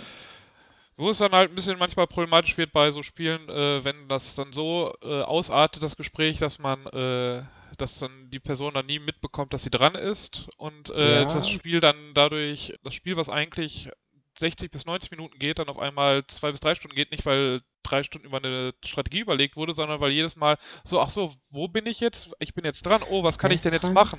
Mhm, Ja, und dann Das habe ich, ja, ja, ich habe dafür eine eigene ähm, Kategorie. Ich nenne diese Art von Spieler, Moment, Moment, hier wieder Zettel rauskramen, der Abgelenkte. Das passt. sind die, die dann halt nebenbei permanent auch noch am Handy am sind. Handy daddeln. Oh ja. Also ich bemühe mich ja auch immer um Besserung. Will mich da nicht von freisprechen. Aber äh, es gibt Tage, da klappt es und es gibt welche da nicht. Ja, ich meine, diese ganzen Kategorien, die wir, wo wir sowieso drin äh, über drüber sprechen, die gibt es ja meistens nicht in Reihenform, sondern häufig hat man ja so selber so Teile davon, vielleicht nicht eben in der Reihenform, aber wo man selber mal dann selber schuldig ist, dass man doch mal eben den Alpha-Spieler da gespielt hat, obwohl man das gar nicht wollte, oder wo man dann doch mal länger drüber überlegt hat, was jetzt die beste Strategie ist, als mal schneller zu entscheiden. Aber das, aber da gibt's ja, Ja. also es gibt ja da Abstufungen. Also man kann ja, wie Dirk vorhin sagte, 10 Minuten an einem Zug sitzen, um zu überlegen, welche Vor- und Nachteile jeder, äh, jede Möglichkeit hat. Oder kann mal 1, 2 Minuten daran überlegen. Auch zu viel. Ja. da, da sagt der Bauchspieler, nee, mach. Und wenn ich jetzt, wenn ich dann da im Gespräch gerade war, oh, ich bin dran, ich kann das machen, ja okay, dann mache ich das. Egal was es jetzt machte. Ja, ja genau, das stimmt. Genau, also nein, es gibt sicherlich auch Grenzen, wo ich sage, also die Leute, die dann die ganze Zeit mit ihrem Smartphone rummachen, äh, das kann ich auch nicht ab. Wo ich einfach mal sage, nein, es ist schon auch eine soziale Interaktion und wenn du dich mit mir oder mit anderen hier hinsetzt, dann sprich gerne über alle möglichen Dinge mit uns, aber nicht mit irgendwelchen Dingen an deinem Handy. Also das ist äh, eine Sache, wo ich dann auch oftmals schon mal ein bisschen unleidlich werde. Wo ich dann mal sage, pass mal auf, wenn du keinen Bock hast, dann geh doch. Ist ja okay. Muss ja keiner. Ne, wir sind ein freies Land. Dann geh irgendwo, wo du Smartphone kannst. Und wo du auf deinem Ding rum. Ansonsten steckst du in der Hosentasche. Außer Mutti ruft an und sagt, Komm rum, Junge, mach dein Bett sauber. Ja. ja, bin im Krankenhaus und äh, muss bald sterben oder so. Ansonsten, also das ist wirklich eine Unart, äh, das kann ich wirklich nicht leiden. Dann gibt es noch nach dem Social Joe natürlich auch den Serious Joe. Das ist das genaue Gegenteil. Das ist der, der eigentlich immer so in Ruhe vor sich hinspielen möchte. ja, stimmt. Die gibt's auch. Am besten gar nicht sprechen. Also quasi ein bisschen Ja, in Richtung Optimierer, konzentriert. der äh, und der, der, der dann von Leuten, die dann irgendwie seinen Zug äh, beeinflussen, eigentlich dann eher genervt ist. der bei Ja, ich, ich würde die aber erweitern in der Ungeduldige. Das sind dann die, die immer schon gefühlt drei Schritte weiter sind, noch bevor dieser eine Schritt, der jetzt äh, wichtig gewesen wäre, bereits umgesetzt wurde und dann, dann schon so am Rumnöhen sind, ah komm, mach doch und hier und da. Da dachte ich mir, mal, meine Fresse, schalt mal einen Gang zurück. Wir sind ja hier beim Spielen und nicht auf der Flucht.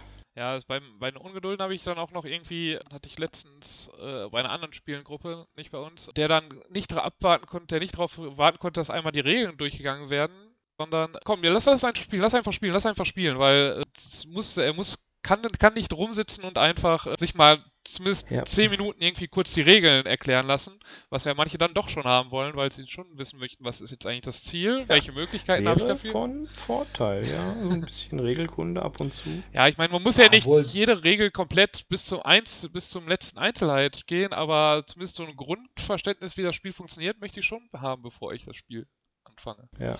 Ja, da gebe ich dir vielleicht recht. Allerdings, äh, da halte ich mich tatsächlich auch für ein bisschen schuldig. Also gerade wenn es jetzt irgendwie ein neues, großes Spiel ist, dann finde ich, dass einer trägt dir die Regeln vor, möglicherweise noch aus dem Regelbuch oder möglicherweise liest dir einer die Regeln vor. Und ich sag mal, wenn du jetzt nicht gerade irgendwie so ein Mini-Box-Spiel hast, dann kann Regeln vorlesen schon echt lang werden. Oh ja. Also, ich sag mal, ein großes Spiel mit 20 Seiten oder 25 Seiten äh, Regeln, das ist schon nicht selten.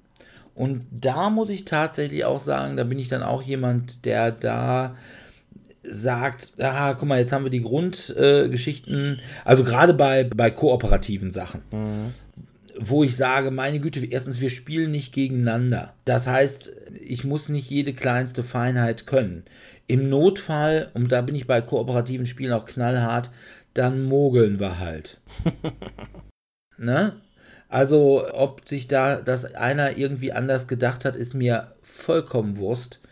Ne, solange mein Spielerlebnis ein gutes ist. Ich gebe durchaus zu, dass du dann da mal, mal Leute, manchmal die, die Regeln dann doch sehr streckst. Ja, aber ich gebe auch durchaus zu, dass es Leute gibt, die nicht damit klarkommen, wenn man nicht nach den, die also an Regeln glauben.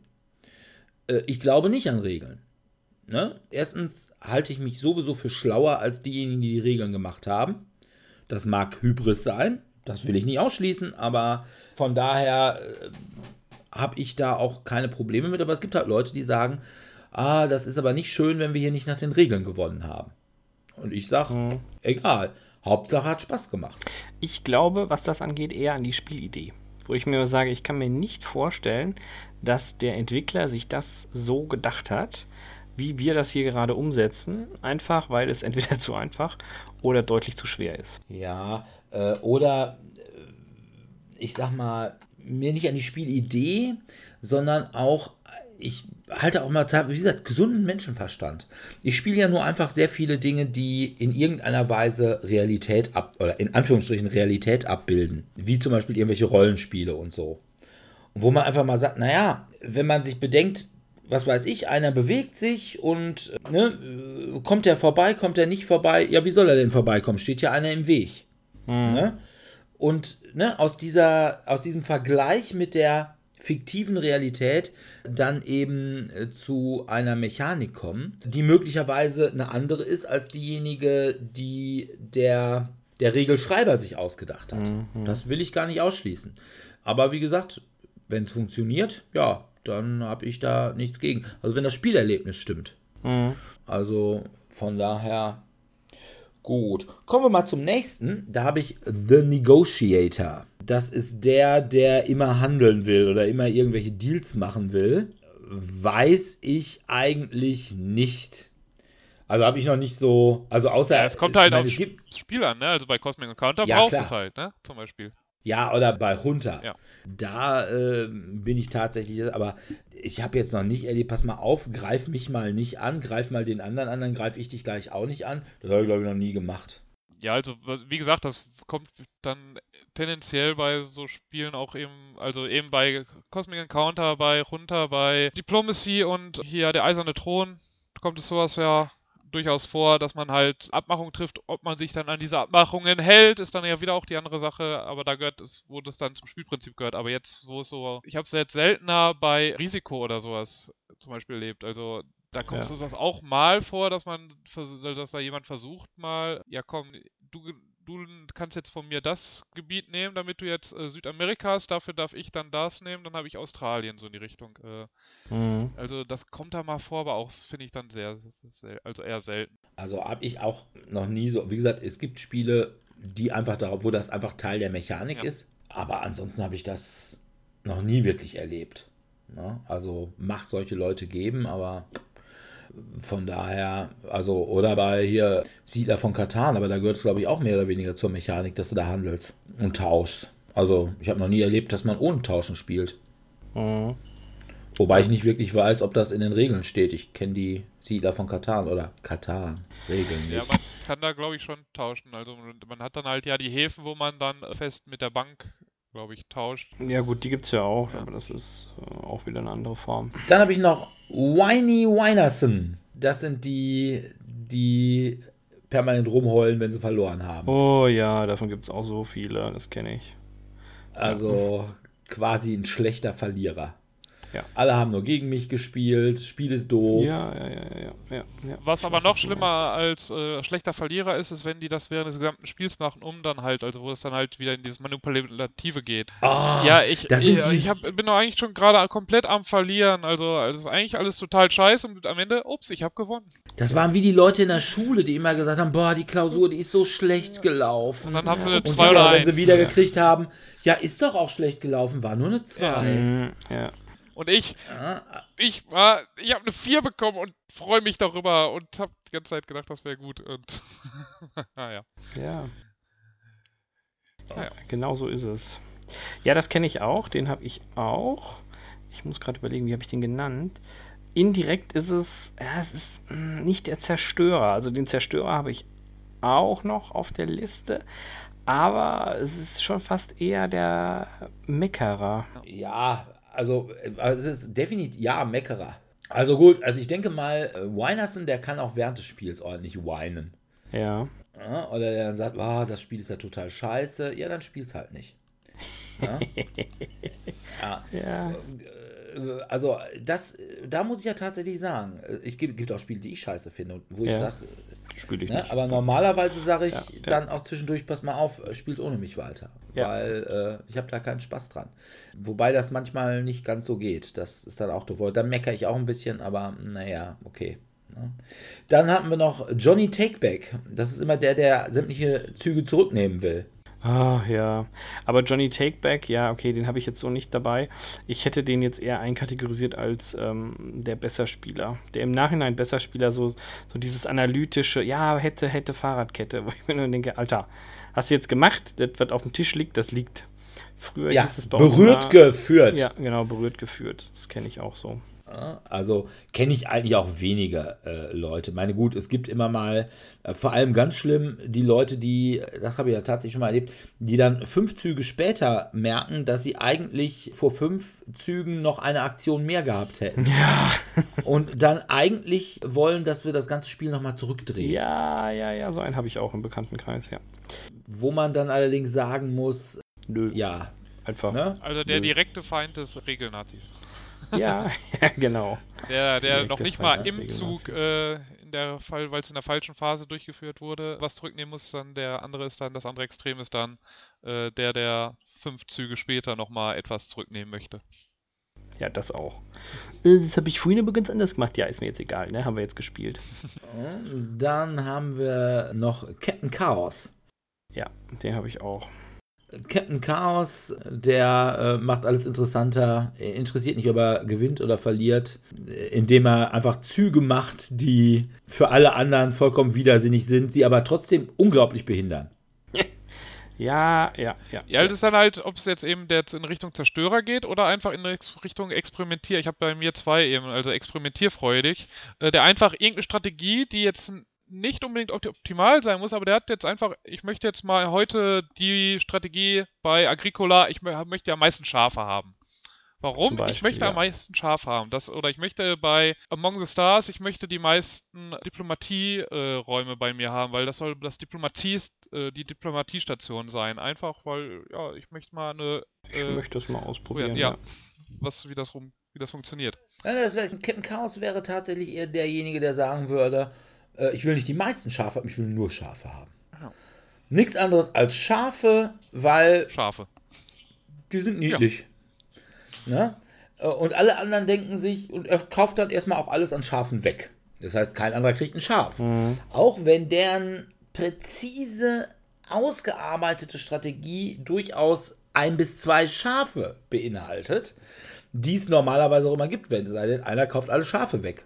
Womit er natürlich nicht gewinnen kann, aber Schafe. Ja, das ist dann aber auch eine, eine Form des Spielblockierens. Also wenn durch solche Maßnahmen das, der Spielfluss massiv behindert wird, dann kann das auch maßgeblich zum äh, ja, Verlust des Spielspaßes führen, finde ich. Ja, bei den Strategen, das ist klar, Ja, keine klar. Frage. aber er macht klar. das ja nicht, er macht das ja nicht extra. Das ist die Frage, ja. Ne? Also er macht das, er macht das ja nicht, um das Spiel der anderen zu zerstören, sondern er will einfach Schafe. Schafe. Ja. Ne? Weil er fand schon immer Sean das Schaf toll und am liebsten wäre es noch, wenn er ein schwarzes Schaf hätte. Keine Ahnung. Ja. Also von daher habe ich tatsächlich noch nicht wirklich so erlebt. Also zumindest nicht in der Extremform. Nee, also was aber glaube ich einfach daran liegt, dass man mit Leuten zusammenspielt, die jetzt einfach als Hobby spielen haben. Und ich glaube, da gibt es solche Leute eigentlich wenig drunter. Ja, also, weil da macht man sich schon so ein bisschen manchmal Gedanken darum, worum geht es eigentlich bei dem Spiel. Was bei mir schon mal vorkommt, dass ich dann auf einmal so umswitche, äh, wenn ich irgendwann mal sage, okay, pass auf, du kannst jetzt eh nicht gewinnen, mach jetzt einfach mal lustige Dinge. Das kann dann bei mir schon mal vorkommen. Ne? Und das kann natürlich dann irgendwelche Strategen durchaus in äh, Verlegenheit bringen, aber Mai. Spikes halt. Ja, ich meine, das geht dann auch so ein bisschen in die Richtung, ich habe das bei mir der Story-Typ Typ, der einfach irgendeine Geschichte erzählen möchte und auch da ist es ihm egal, ob das jetzt besonders sinnvoll ist, aber er möchte hinterher die Geschichte erzählt haben, wie er eben, also wenn wir jetzt bei diesem Beispiel bleiben, am meisten Schafe gesammelt hat, weil er der Schafherd, äh, der Schäfer der, des Dorfes ist und alle anderen müssen halt sich andere Jobs dann suchen in die Richtung. Also er möchte halt irgendeine Story für sich entwickeln, die dann natürlich dann äh, konträr zu manchen Strategien führen kann. Ja. Das verstehe ich, aber das ist generell das Problem, glaube ich, bei Storytelling-Spielen. Je nachdem, wie stark du damit einsteigst oder dich mit dem Setting identifizieren kannst, desto ja, stärker nehmen die halt auch Einfluss. Also ich Ja. habe irgendwann mal bei einer Willevar-Runde für mich entschieden, ich fange einfach an, die Karten mit diversen äh, deutschen, nordost-westdeutschen Akzenten vorzulesen, was massiv das Setting beeinflusst, aber auch zu einer Auflockerung der Atmosphäre geführt hat und einfach den Spielfluss mal wieder so ein bisschen in Schwung gebracht hat, damit man hier nicht so düster da hängt, oh Gott, die Welt geht unter. Ja, aber maybe that's what it's all about. Ja, Okay. Dann habe ich noch einen, den wir möglicherweise schon kennen. The Collector. Ja, äh, er ist einfach praktisch, wenn man ihn hat oder wenn man möglicherweise einer ist, weil auf diese Weise kann man fast alles an Neuheiten spielen. Halt eben die Leute, die sagen, ich sammle Spiele, Ich brauche was nicht zwangsläufig heißt, ich spiele alle Spiele. Oder ich spiele Spiele zweimal. Ja. Ne? Wer zweimal mit der gleichen pennt, gehört schon zum Establishment. So hieß es damals. ja, ich habe doch Zeit, wenn ich Rentner bin, dann werde ich die bestimmt alle nochmal spielen. ja, genau. Oder es gibt dieses eine Spiel für diese spezielle Gelegenheit. Ja. Wenn, wenn meine Cousine mit, der, F- mit dem Freund meiner besten Freundin zusammenkommt, dann kann ich dieses Spiel rausbringen, weil er mag das und sie mag das und äh, Genau. dann, äh, dann in dieser Situation wäre das dann das perfekte Spiel. Kommt nur leider nie vor. Ja, genau. Ja, Ja, ja, ich habe auch solche Ladenhüter bei mir unten rechts in der Ecke. Da sind aber auch einige dabei, die ich noch nie gespielt habe. Von daher Ja. mal gucken. So, also ich habe meine alle durch, wenn ich die so gedanklich äh, nochmal rezitieren darf, beziehungsweise auf meinem schlauen Zettel. Ich habe den Geselligen, ich habe den Besserwisser, ich habe den Strategen, ich habe den Glückspilz, wobei den haben wir jetzt nicht großartig thematisiert. Zum Glückspilz gibt es aber auch den Pechvogel. Das ist der, der vielleicht ganz tolle Strategie hat und auch super gesellig ist und eigentlich ganz viel Spaß mitbringt, aber einfach unglaublich Würfelpech oder sonstiges hat. Habe ich auch schon erlebt.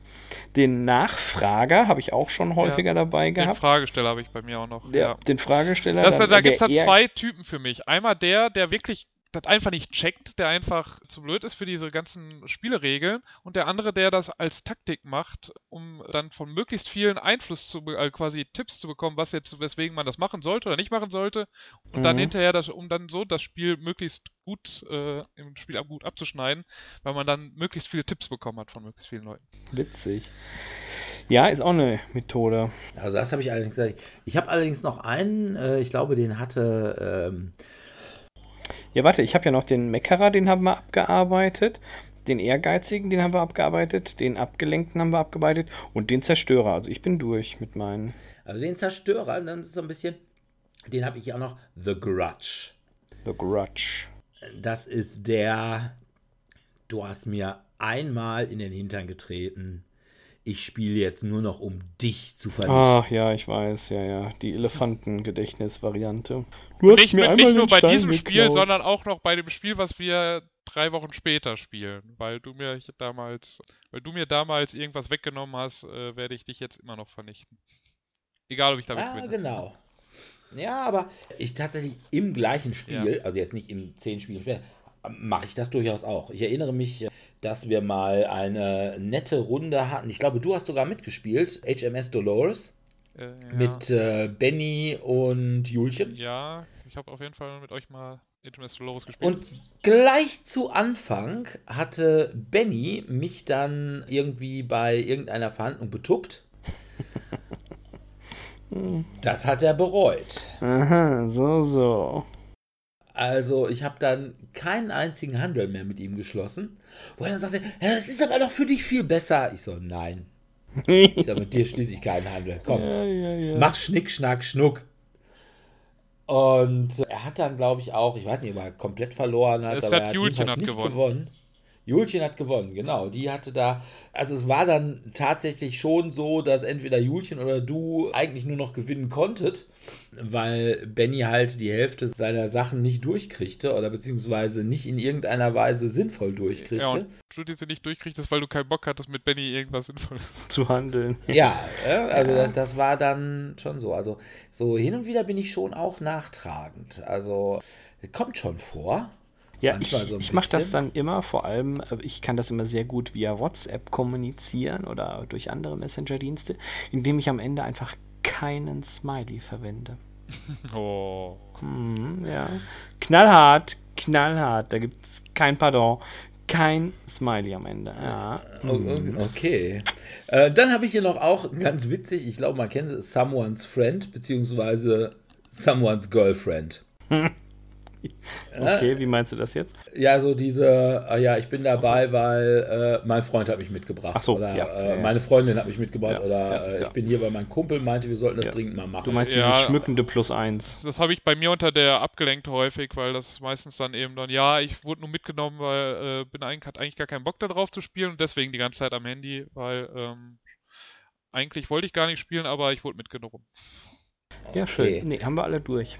Ja, jetzt haben wir natürlich noch eine Frage. Äh, warum macht man die ganze Sache? Gibt es Leute, mit denen man überhaupt nicht spielen möchte davon? Es kommt immer auf den Spielmechanismus an. Also ich glaube, dass ich so sozial und menschenkompatibel bin, dass ich mit jedem dieser Spieletypen durchaus eine Partie sauber über die Runde bringe, dass ich danach immer noch Spaß habe. Es gibt aber Mechanismen, wo ich mir denke, wow, okay, das geht jetzt einmal, das geht zweimal, aber das möchte ich jetzt nicht noch die nächsten vier Stunden machen, da suche ich mir lieber eine neue Paarung. Ich habe aber auch die Erfahrung gemacht, dass diese Paarungen sich manchmal auch einfach gut gegenseitig ergänzen. Dass du halt einfach den einen ähm, Regelfanatiker hast, der sich total darüber freut, dass er in einen fachlichen Disput mit einem anderen Regelfanatiker treten kann. Wo ich mir dann denke, boah, geil, ihr könnt euch jetzt hier zwei Stunden streiten, ob dieser Zug vor vier Minuten rechtens war oder nicht, während wir hier um den Sieg knobeln. Und das ist so. Also ich habe irgendwann mal bei mir im Haus die Hausregel eingeführt, es wird gewürfelt. Und dann alle immer, ja, wie jetzt? Ich sag, ja, hier, ich habe einen Würfel, hier wird jetzt gewürfelt, du sagst gerade oder ungerade und diese Zahl, die geworfen wurde, entscheidet dann halt jetzt, wessen Regelinterpretation die gültige ist. Wo es dann auch häufiger immer zu Problemen führte nach, nee, ich ordne ja jetzt nicht meine Entscheidung einem Würfelwurf unter, denn ich habe ja recht. Und dann sage ich, nee, hast du nicht, du blockierst das Spiel. Also entweder wir machen das jetzt so oder wir lassen es. Und ähm, meistens wird sich dann doch untergeordnet. Aber das sind so Dinge, wo ich dann sage, ich kann durchaus mit allen spielen. Ich finde auch, die verschiedenen Spieltypen haben alle ihre Daseinsberechtigung in diesem Potpourri, das sich dadurch ergibt. Einfach, weil es immer neue ja, Einflüsse gibt, sage ich jetzt mal. Einfach dadurch, dass sie sagen, so, hier und ich mache jetzt diesen Zug und ach ja, was habe ich nochmal gemacht? Und dann wird dir danach erklärt, okay, das war jetzt gerade nicht so klug, das hätte man besser lösen können, wenn. Ja. Okay.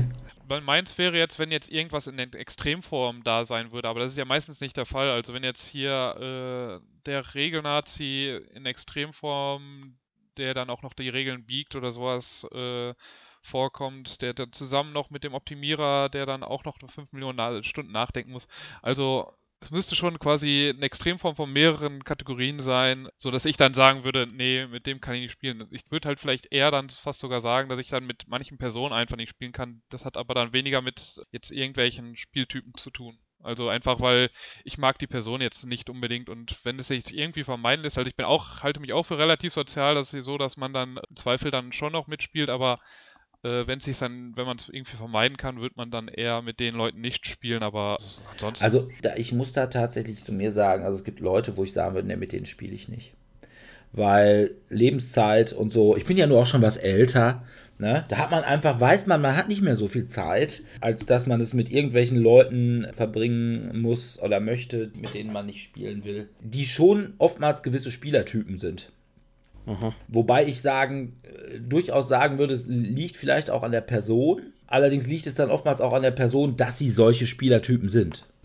Also so ein Spike Melvin, da habe ich in der Regel keinen Bock drauf. Ja, gut, man kann dann nochmal sagen, naja, ich spiele mit, um dem so richtig einen zu verpassen, weil wenn er verliert, dann äh, muss er weinen. Aber das wäre dann ja reine Bosheit. Ne? Also von daher, ja, manchmal bin ich so boshaft, aber in der Regel will ich mit solchen Leuten einfach nicht spielen. Ne? Also das gibt mir dann nichts. Und da sage ich dann auch nur, um ein bisschen Boshaftigkeit auszuleben, ja, pff, muss ich mir dann auch nicht irgendwie den ganzen Abend ein Spiel mit dem antun. Aber ich finde das dann schwierig zu kommunizieren, weil solche Leute kommen dann ja oftmals, wenn man dann sagt, okay, man sitzt da mit ein paar Leuten, hat vielleicht sogar noch einen Platz frei oder so. Und wenn dann solche Leute kommen und sagen, ah ja, ist bei euch noch ein Platz frei, wo man immer sagt, äh, ja, tendenziell schon, aber für dich nicht. Okay, das ist aber schon hart. Ja. Ne? Wobei ich auch ehrlich sagen muss, ja, aber warum nicht? Ne? Wenn ich sage, wenn der mitspielt, habe ich keine gute Zeit. Hm, ne? okay. Dann sage ich ihm doch lieber, pass mal auf, wenn wir miteinander spielen, hast du keinen Spaß, habe ich keinen Spaß. Ne? Von daher lassen wir das lieber. Ne? Finde ich dann eigentlich auch eine fairere Ansage. Und ja, ich finde, es ist tut auch dem eigenen Gefühlshaushalt gut, weil so ein Spielabend mit irgendwelchen Leuten, wo man sich die ganze Zeit sagt, boah, ist das denn für ein Idiot? Das ist ja auch nicht eitel Freude Sonnenschein. Das sehe ich ähnlich, ja. ja. Und ich glaube, es, auch wenn man denjenigen für einen kompletten Idioten hält, äh, ist das, glaube ich, auch für den nicht wirklich toll. Also möglicherweise merkt man mir sowas an. Ich will es nicht ausschließen. Aber naja, Gut. Sind wir eigentlich im Wesentlichen durch? Wenn ihr jetzt nicht noch irgendwas habt? Nee, ich bin, hab alle Ja, meine. Kategorien abgehakt. Ja, ich auch. Ja, dann äh, bedanken wir uns wieder bei unseren Zuhörern fürs Zuhören. In zwei Wochen werden wir mal wieder so eine allgemeine Folge machen und ein paar Spiele vorstellen. Haben sie ja doch ein paar angesammelt, die wir seit der Messe mal wieder neu gespielt haben oder neu gekriegt haben. Wer mit uns spielen will, der kann das natürlich wie immer tun, mittwochs und donnerstags im Wechsel im Tellurien in Dortmund-Eichlinghofen oder jeden ersten Dienstag im Monat im Cabaret Kö in Dortmund-Hörde. Wobei ich jetzt nicht weiß, ob nächsten Monat, das ist Karneval, ist da? Ich ist, glaub glaube, ja. Ich bin mir ziemlich sicher, ja. Das heißt, da werden wir dann alle Verkleidet. Pappnasen aufsetzen und. Äh, Bitte nicht. Doch, klar. Oh, Wir werden auch äh, anordnen, dass jeder Erklärbär verkleidet kommen muss. Insbesondere Dominik. Ich komme als Erklärbär des Telluriens mit meinem Poloshirt verkleidet einfach dahin. Okay. Als Erklärbär, ja. Du kannst auch als Streichholz kommen, ganz nackt und wenn dich einer anguckt, wirst du oben rot. Auch das ist eine mögliche Option. Ja, gut, wir schauen. Okay, alle, die uns auf iTunes folgen, müssen uns natürlich massenweise Sternebewertungen geben. Aber Ich weiß nicht, wie viel Sterne man geben kann, weil ich selber nicht bei iTunes glaube bin. fünf. Aber ja, mindestens fünf. Unter tun wir es nicht. Ansonsten könnt ihr uns natürlich auch bei Facebook liken oder irgendwas in die Kommentarspalte schreiben. Und ja, wir würden uns auf jeden Fall freuen. Und jetzt, jetzt verabschieden wir uns und sagen Tschüss. Ciao, ciao. Tschüss.